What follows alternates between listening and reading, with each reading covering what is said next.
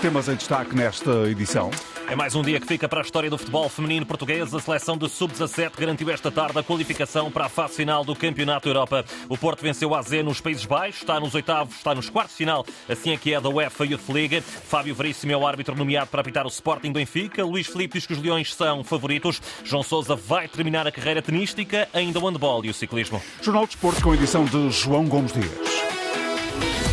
Mais um dia que fica para a história do futebol feminino português. A seleção de sub-17 qualificou-se esta tarde para a fase final do Campeonato da Europa ao vencer por 3-1 a Finlândia num encontro que foi realizado na cidade do futebol. Há instantes, numa primeira reação ao Canal 11, Carlos Sacadura, selecionador nacional, não deixou de dar todo o mérito às jogadoras portuguesas. Dar os parabéns às jogadoras, elas foram fantásticas em todo o processo, eh, deram o melhor de si em todos os momentos e agradecer a todos, a toda a estrutura, todo o staff e os clubes que participaram.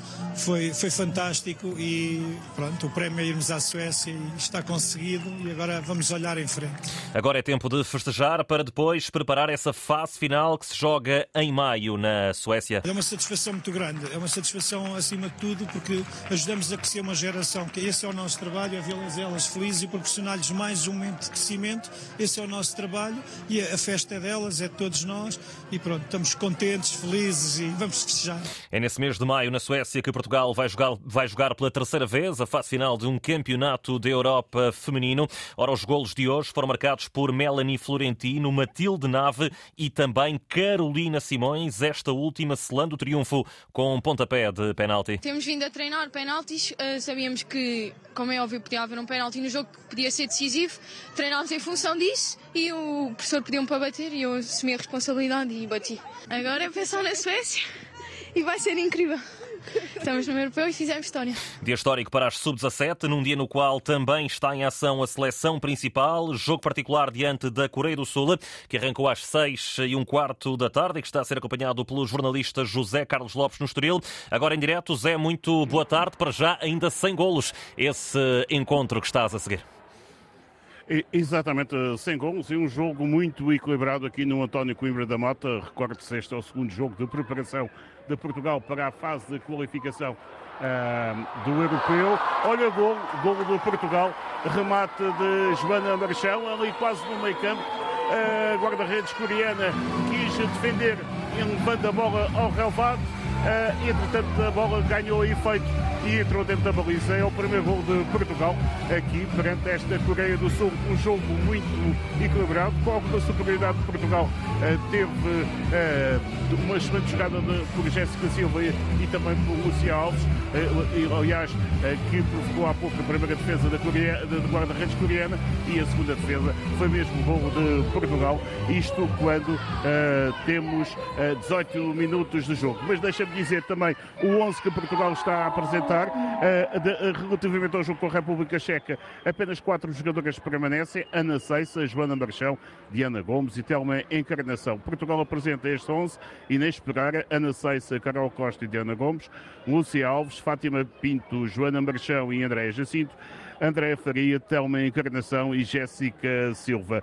Mais duas notas, Humberto Coelho entregou antes da partida a placa comemorativa da centésima internacionalização de uh, Jéssica Silva. Coreia do Sul, uh, que tem de, uh, nos últimos 10 jogos apenas sofreu duas derrotas, mas para já, enquanto temos 19 minutos de jogo aqui no António Coimbra da Mota, Portugal 1, gol de Joana Marchão, a Coreia do Sul 0. Golo de Joana Marchão, aqui eh, em direto, como percebeu, trazido pelo José Carlos Lopes. Vamos voltar ao António Coimbra da Mota, caso haja alteração no resultado, para já essa vantagem mínima da seleção às ordens de Francisco Neto. O Porto qualificou-se hoje para os quartos de final da UEFA Youth League. Os Dragões bateram a Azi Alkmaar nos Países Baixos, após os pontapés de penalti. Recorde que amanhã é vez do Braga, à uma e meia da tarde, com o Milan em Itália. Quanto à equipa principal do Porto, destaque para Zaidu, já recebeu alta hospitalar, depois da cirurgia ao joelho esquerdo. O nigeriano é uma das baixas para o jogo diante do Santa Clara, marcado para quinta-feira às quatro da tarde nos Açores, a contar para os quartos de final da Taça de Portugal. Recorde que o encontro vai ser retomado já com 27 minutos na primeira parte, depois da interrupção devido às condições atmosféricas adversas. O Santa Clara Porto tem arbitragem de Cláudio Pereira. O relato assegurado aqui na Antena 1 de Carlos Alberto Rodrigues. Ora, ainda sobre os dragões, mas fora das quatro linhas, a PSP prendeu quatro homens suspeitos de, no passado mês de novembro, terem agredido o vigilante do prédio onde mora André Vilas Boas, o candidato que hoje fez um apelo ao voto para as eleições que já estão marcadas para 27 de abril. É muito importante que todos os associados se mobilizem e exerçam o vosso direito de voto. Vamos tornar estas eleições as eleições mais votadas de sempre na história do clube. Contamos convosco marquem presença, exerçam o vosso direito de voto. O apelo de André Vilas Boas. Fábio Veríssimo foi escolhido para dirigir o Sporting Benfica da primeira mão das meias finais da Taça de Portugal.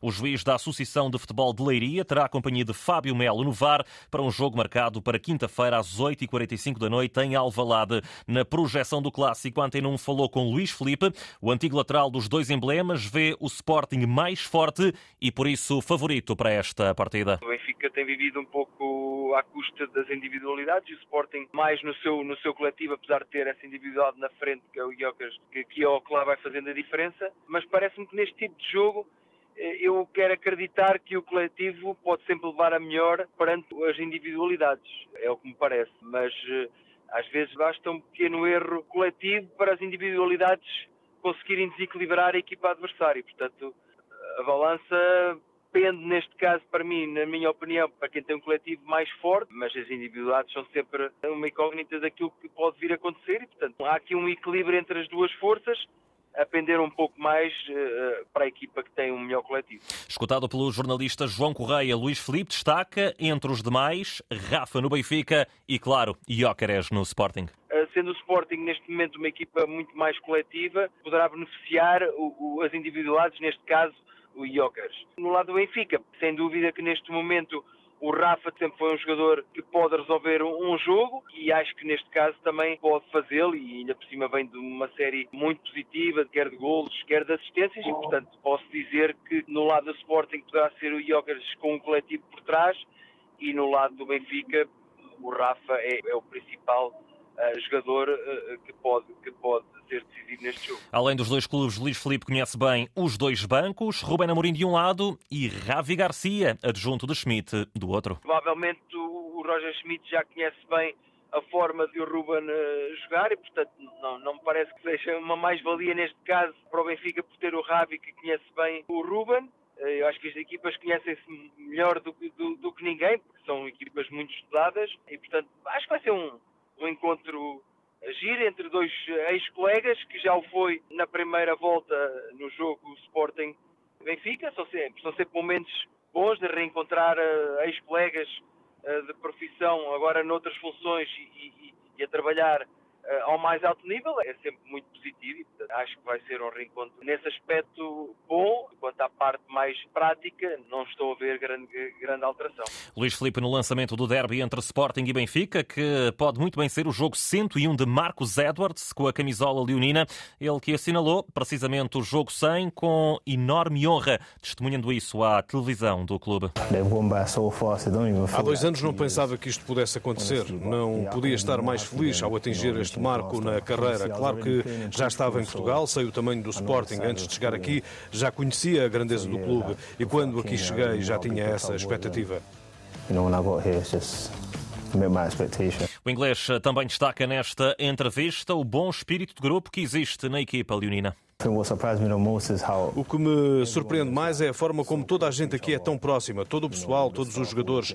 Isso é o que mais me surpreende. Há um ambiente muito bom. A cada jogo, a cada época, essa proximidade aumenta. Ora, dois dias do Sporting Benfica, Anderson Talisca, antigo médio dos encarnados, falou sobre Ruben Amorim, com quem jogou precisamente nas Águias, e diz que não está surpreendido com aquilo que o técnico do Sporting tem feito nesta nova carreira carreira? Ele sempre foi um, um cara muito inteligente. Eu acho que o que ele está fazendo, para mim, para algumas pessoas que conhecem, treinou, conviveu com ele, não é surpresa. Porque ele sempre foi um cara muito bom taticamente, um cara muito inteligente. E muito humilde. Escutado pelo Jornal Record na Arábia Saudita, Talisca diz que já está na hora de Ruben Amorim sair de Portugal e treinar uma das melhores equipas da Premier League. Eu acho que ele já está na hora de pegar um Arsenal, um Chelsea, um Manchester City. Ele, ele já está com esse perfil, cara. A carreira dele vai ser fantástica. Porque ele tá, pro, se ele continuar fazendo o que ele está fazendo. Anderson Talisca, antigo médio do Benfica, agora colega de Ronaldo no Al Nasser. Caio Jupano sobre a ronda 23 da segunda Liga, com o AVS a receber o Académico de Viseu a partir das 8 e um quarto da noite. AVS segundo, a 6 pontos do líder Santa Clara, ao passo que o Académico segue na sétima posição, a 12 pontos dos lugares que dão subida direta à Primeira Liga. João Sousa vai pendurar as raquetes e despedir-se do circuito profissional de ténis já no próximo mês de abril, quando jogar o Estoril Open. O melhor tenista português de todos os tempos, anunciou esta manhã que chegou a hora de colocar um ponto final. Infelizmente, nos últimos tempos têm sido difíceis para, para mim, Uh, com uma série de lesões que me têm impedido de jogar ao, ao mais alto nível e de poder desfrutar dentro do campo de ténis. Uh, tenho lutado contra, contra isso, mas a verdade é que o meu corpo e a minha mente têm demonstrado sinais extremos de cansaço e de dores diárias pelo que, após uh, um período de, de, muita reflexão, queria aqui comunicar-vos que decidi retirar-me do ténis. Ora, na opinião de José Morgado, jornalista especializado em ténis, este era um desfecho há muito anunciado. Sabíamos que este dia tinha que chegar, o João vai fazer 35 anos em, em março, dia 30 de março. É verdade que hoje em dia os jogadores duram cada vez mais anos, mas o João tinha uma lesão crónica nas costas que o impedia de competir ao mais alto nível e chega a uma determinada altura em que de facto os atletas uh, sofrem mais do que desfrutam e, e, não fazia sentido continuar. Desse ponto de vista já era um pouco esperado. É claro que os resultados às vezes podem mudar tudo e, e infelizmente das poucas vezes que ele foi conseguindo competir uh, nos últimos meses, não só não competiu sem dores, como não conseguiu vencer muitos encontros e acabou por editar este este final que é mais ou menos esperado e esperemos que seja bonito no, no Estoril.